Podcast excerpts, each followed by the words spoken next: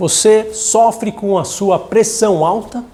Você tem muita preocupação acerca dos números que vão aparecer no aparelhinho de medir a pressão? Tem muito medo de medir a pressão? Tem muito desconforto? Tem muita insegurança? Você sente uma agitação muito grande quando a pressão sobe? Ou conhece alguém que tem um sintoma parecido com esse? Hoje nós vamos falar da relação da ansiedade e do estresse com a pressão alta. Será que ter pressão alta por causa de ansiedade é a mesma coisa que ser hipertenso? Será que hipertensão é a mesma coisa do que medir a pressão e ver um número muito alto no medidor? Explicarei hoje os mecanismos que estão envolvidos por trás deste funcionamento do nosso organismo e como fazer um diagnóstico para diferenciar o que é hipertensão de verdade e o que é a ansiedade ligada à pressão alta e até mesmo à hipertensão do jaleco branco, que é quando a pessoa tem medo de medir a pressão e faz a pressão subir subitamente. Muitas pessoas que já tiveram crise de ansiedade até hoje têm associado em mente o fantasma da pressão alta sem ter de verdade um problema de hipertensão e a gente vai tentar mostrar como isso pode estar acontecendo na sua vida ou na vida de alguém que você conheça. A verdade é que muita gente associa pressão alta à doença. De fato, hipertensão é uma doença que pode levar a alterações no cérebro, no coração, nos rins, na retina, mas não é a mesma coisa hipertensão e pressão alta. Pressão alta é uma coisa que a gente tem em diversas circunstâncias. A pressão sobe naturalmente se a gente precisar passar por uma escada muito grande, se a gente precisar fazer uma caminhada muito grande, um esporte que exija mais da gente, uma situação de nervosismo sentir muito medo, uma crise de pânico, de ansiedade, naturalmente faz a pressão subir. Mas, claro que a gente precisa diferenciar isso da hipertensão, que é quando a pressão está sempre elevada, sempre num nível mais alto. E é por isso que os cardiologistas eles dizem que para medir a pressão você tem que estar em repouso, sentadinho, sem ter usado cafeína, sem ter fumado, sem ter tomado estimulante, porque tudo isso naturalmente faz a sua pressão subir.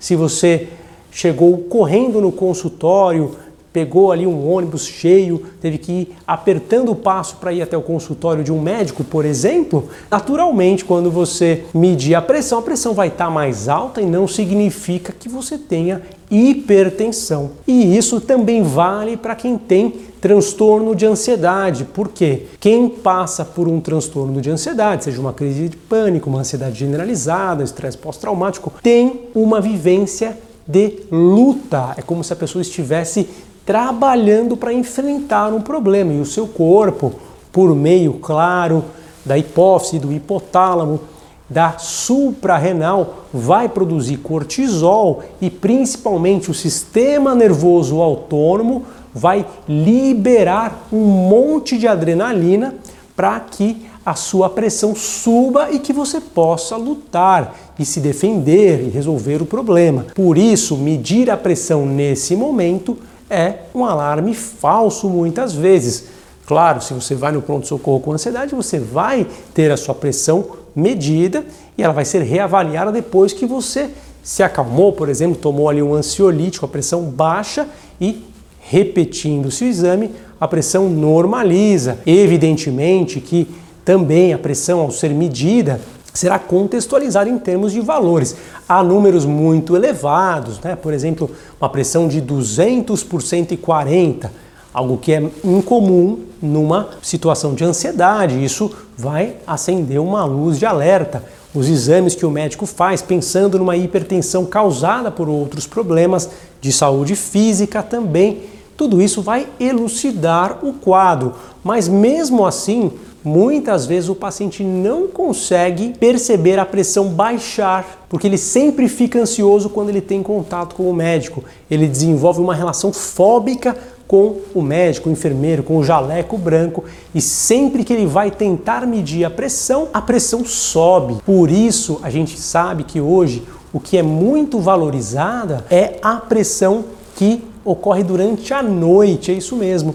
É o que mais tem valor, é aquilo que mais significa que existe realmente uma hipertensão. E para isso existe um exame chamado MAPA, que os cardiologistas pedem, os clínicos gerais também, para documentar essa evolução da pressão arterial para que o paciente saiba o real valor ao longo do dia, inclusive à noite, quando ele está dormindo. Então ele vai se surpreender, porque ele sempre mede da alta e quando ele está com essa monitorização, ele descobre que a pressão dele sempre está baixinha, só fica alta quando ele vai medir no consultório, por exemplo, na casa dele. Mas não para por aí. Evidentemente que uma pessoa que não trata um transtorno de ansiedade certinho vai ter o cortisol um pouco mais alto e a pressão um pouco mais alta o tempo inteiro e a hora que fizer o tratamento correto, isso vai tender a se estabilizar. Então os pacientes no consultório, eles percebem que até o coração bate um pouco mais devagar. Dá uma olhadinha nesse esquema simples de como o nosso organismo funciona.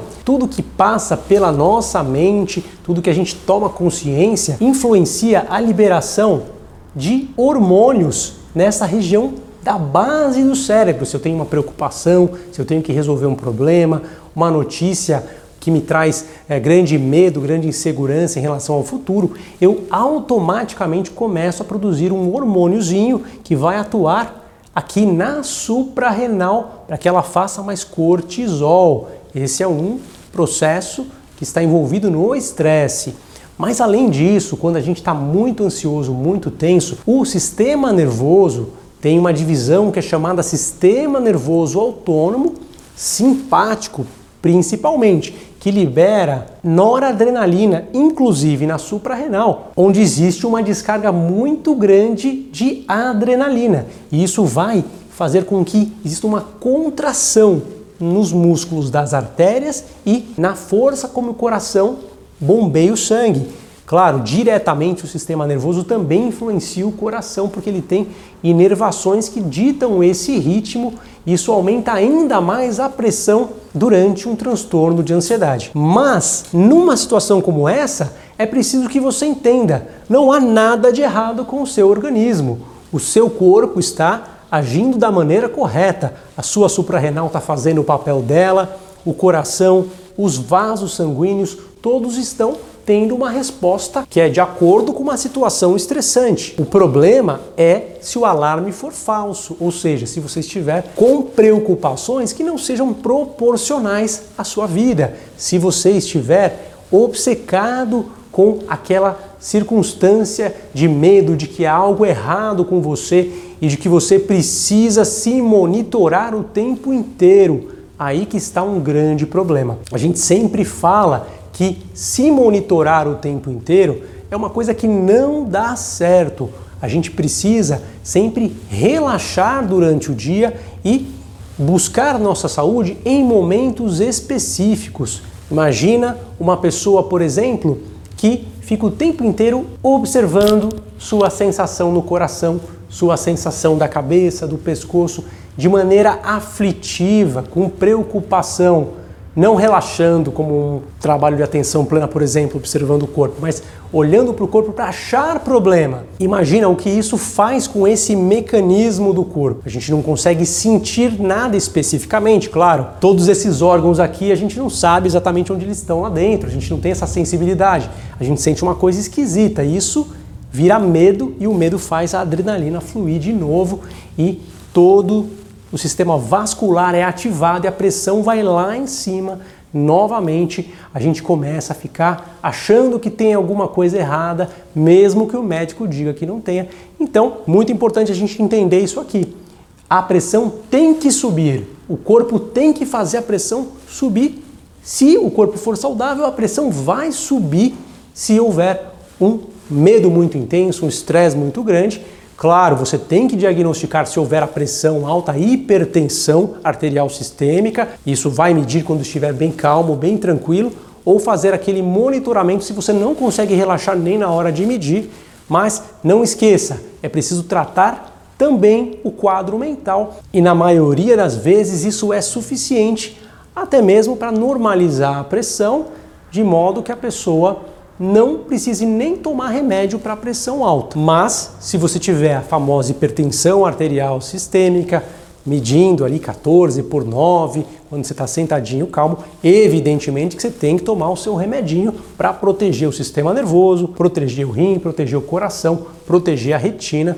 Claro, essa é uma boa prática que todo médico tem que conhecer e recomendar. Não esqueça que a hipertensão arterial sistêmica primária, ela é decorrente não só da nossa genética, mas dos nossos hábitos. Então, uma alimentação saudável, com alimentos naturais, atividade física regular, prática de atenção plena, de relaxamento, fazer coisas que você tem prazer, que você tem gosto de fazer, realmente trazem um benefício muito positivo no ritmo cardiovascular. Isso até mesmo se você for aquela pessoa que tem a hipertensão arterial e que precisa usar o remédio para manter a pressão baixa, também tem um grande valor. Se você está gostando do conteúdo, não deixa de compartilhar com os amigos, com a família, curte o vídeo, deixa aqui o seu comentário ou sugestão para temas. Claro, segue o canal, aciona o sininho da notificação. Principalmente, não deixa de participar, porque participando o algoritmo do YouTube entende que você gosta de aprender sobre este conteúdo. Eu te vejo no próximo vídeo. Tchau, tchau!